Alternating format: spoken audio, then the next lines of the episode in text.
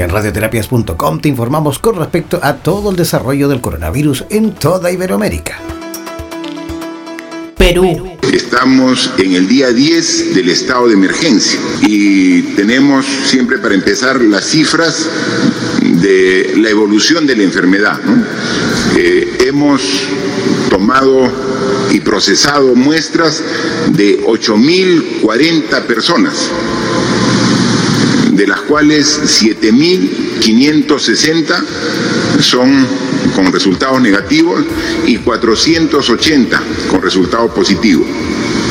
Si vemos los positivos respecto al total de personas que han sido evaluadas, estamos manteniendo la media de aproximadamente un 6% de personas positivas respecto a todas las que tenían algún tipo de síntoma y pidieron que se le realice la muestra y, la evaluación correspondiente.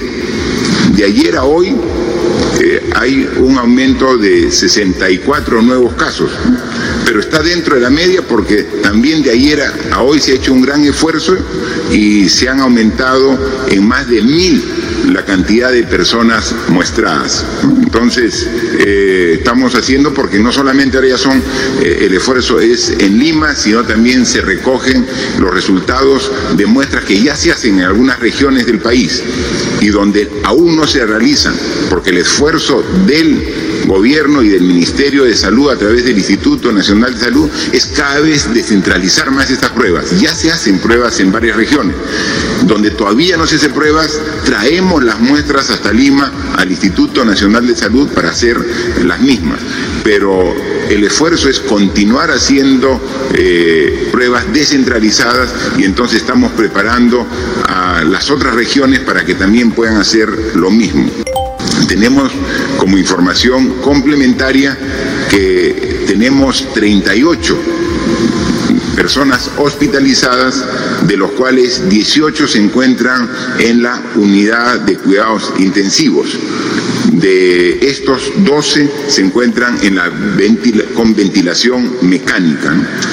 Eh, tenemos que dar también una noticia que para nosotros eh, es grata porque vemos que estamos cumpliendo los propios plazos que nosotros nos damos. Eh, dijimos que eh, teníamos que hacer un esfuerzo para tener instalaciones hospitalarias que puedan específicamente atender a estas personas con enfermedad. Están en pleno proceso de habilitación dos torres de la Villa Panamericana las cuales van a entrar en funcionamiento a partir del lunes de la próxima semana. A partir del lunes vamos a poder llevar a las personas que tengan el virus, que requieran hospitalización, pero que no están en situación de gravedad. Los que sí eh, están en esa situación y que requieren una unidad de cuidados intensivos. Hemos dicho que vamos a trasladarlos al hospital de ATE. Y el ministro ayer lo dijo, que a partir del miércoles iba a abrir la atención en el hospital de ATE y hoy día ya ha sido abierta y estamos trabajando en el hospital de ATE e incluso ya se ha trasladado al primer paciente que está con COVID-19, con todas las seguridades. Y repito y recalco, sin generar ningún riesgo y peligro a la población que vive en este distrito. Vamos a ser rigurosos en el cuidado para que esto no genere ningún riesgo en la población. Para que sea exitosa eh, esta articulación de todo el Perú para enfrentar eh, esta epidemia, requerimos que todos colaboren. Estamos activando el COE, que es el Centro de Operaciones de Emergencia Nacional, quien está debidamente habilitado para, a través de una videoconferencia, establecer comunicación en tiempo real y simultánea con los COER de todas las regiones del país. ¿Qué son los COER? Son los Centros de Operación de Emergencia Regional, donde estamos invitando a los gobernadores que puedan enlazarse para que nosotros desde acá, desde Lima, establezcamos una conversación directa con ellos, demos cuenta de algunas acciones propias macroregionales que estamos tomando y escuchar también de parte de ellos sus aportes que siempre son tomados en cuenta y que consideramos sumamente importantes Vamos a usar todos los esfuerzos para poder enfrentar esta enfermedad. Y para ello necesitamos información. Y entonces la información que tenemos es la que damos todos los días, de cuántas pruebas tomamos y cómo va eh, el nivel de contagio en la población. Y entonces hemos autorizado, y para eso hay un decreto de urgencia, de comprar una cantidad mucho más grande de pruebas moleculares, que son las mismas que estamos llevando a cabo. Eh, el pedido es de hasta 300.000 pruebas moleculares. Ahorita tenemos 8.000 que se han procesado. Tenemos más o menos todavía alrededor de 12.000 más para esta y la próxima semana de pruebas moleculares. Pero estamos ya en proceso de adquisición y así se establece la justificación en un decreto de urgencia de hasta 300.000 pruebas moleculares nuevas.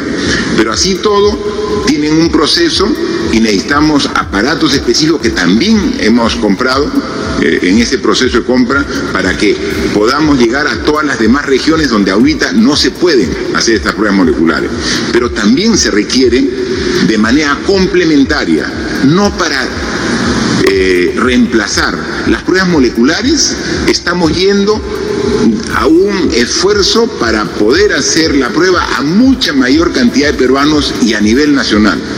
Pero queremos, y así lo establecieron los expertos, complementar con una prueba rápida para que nos den un criterio complementario hacia dónde se está yendo este nivel de contagio. Y entonces se autorizó la adquisición de 1.400.000 pruebas rápidas que son de mucho más rápida aplicación de, de las 11 estrategias que estamos utilizando en el Ministerio de Salud en distintos niveles, porque es diagnóstico, tratamiento, vigilancia, eh, información, comunicación. Entonces es una operación bastante compleja, pero agradecemos que la población esté atenta, que nos cuestione, que nos obligue a reflexionar, a revisar y a seguir avanzando. Sigue minuto a minuto el acontecer informativo relacionado al desarrollo del coronavirus en Iberoamérica. Síguenos en nuestras redes sociales buscándonos como Radioterapias o contáctanos al WhatsApp más 569-7242-7060. Además, descarga de forma gratuita nuestra aplicación en Play Store o escúchanos directamente en nuestra página web www.radioterapias.com. En radioterapias.com somos lo que sentimos.